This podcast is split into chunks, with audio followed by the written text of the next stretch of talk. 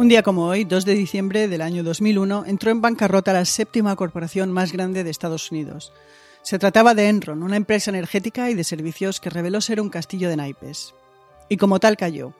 El de Enron fue un escandaloso fraude que desató una fuerte crisis de confianza por parte de los inversores que visto lo visto encontraron motivos más que suficientes para dudar de lo que decían los gestores de las empresas y de la capacidad o del celo de los reguladores del Estado para ver el fraude que se cocinaba en los libros de esta y otras compañías.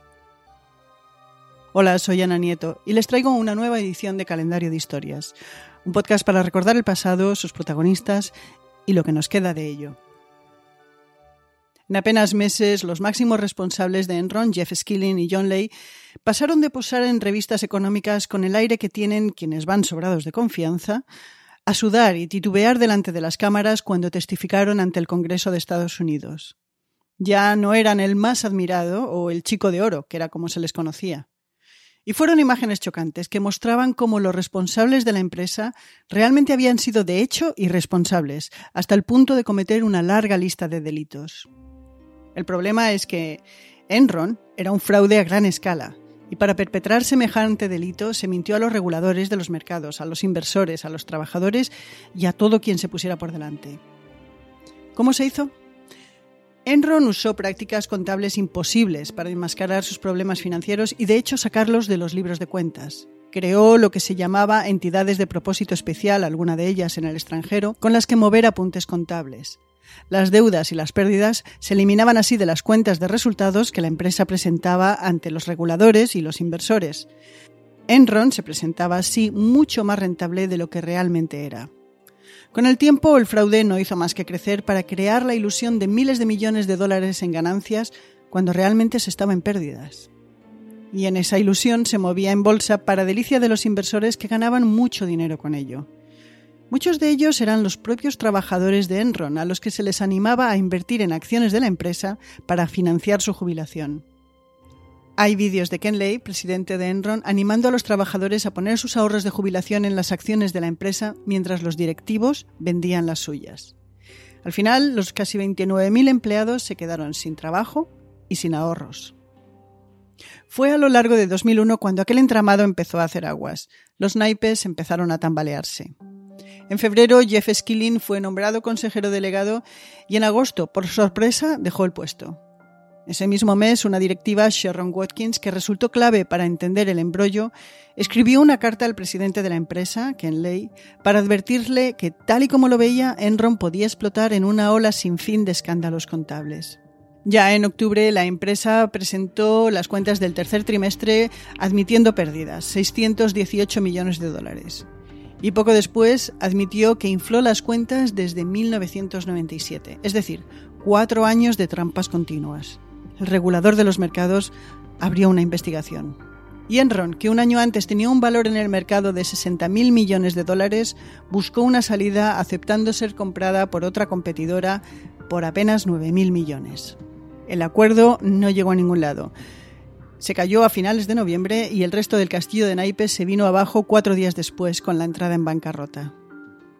Y se empezó a conocer la profundidad del agujero en el que no solo cayó Enron, sino también su auditora, la multinacional Arthur Andersen.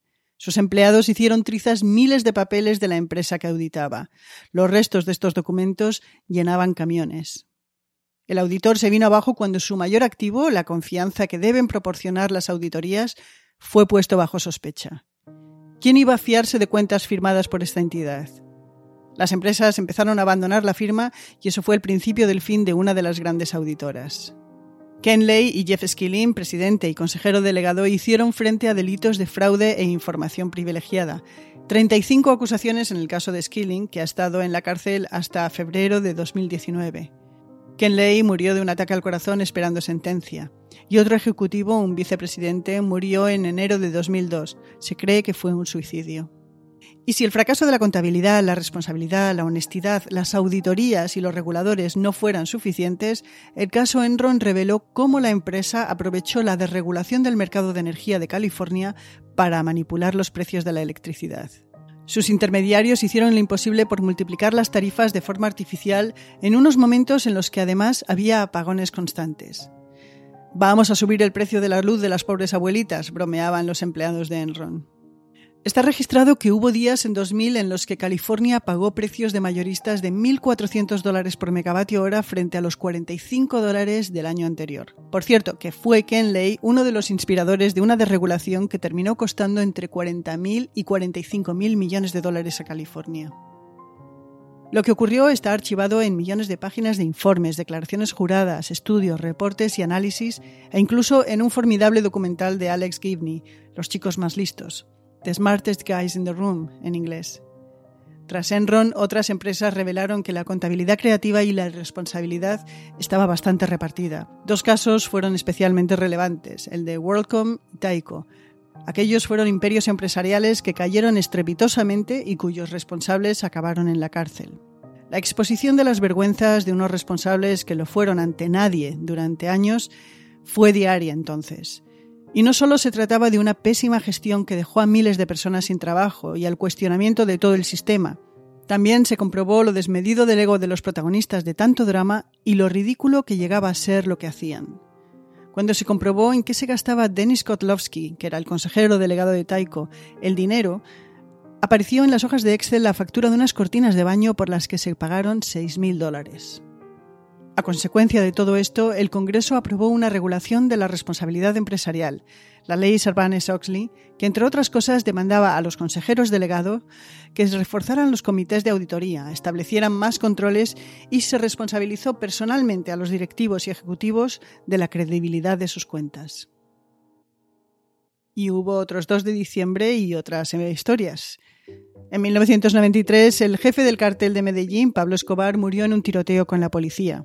En 1804, Napoleón se coronó a sí mismo emperador de Francia en presencia del Papa Pío VII.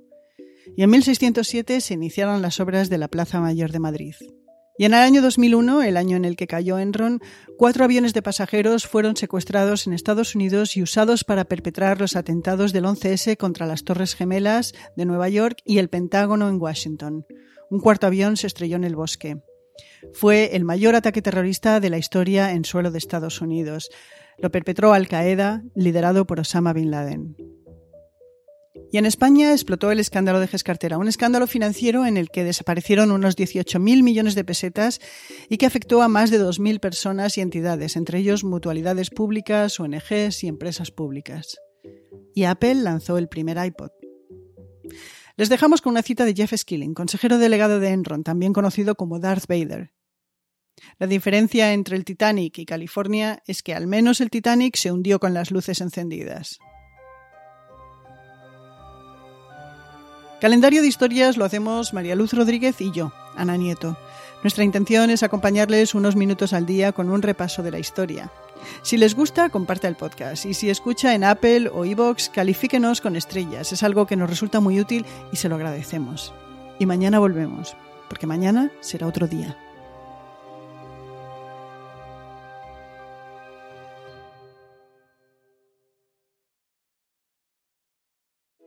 In the metaverse, doctors will practice surgeries hundreds of times before operating on real patients.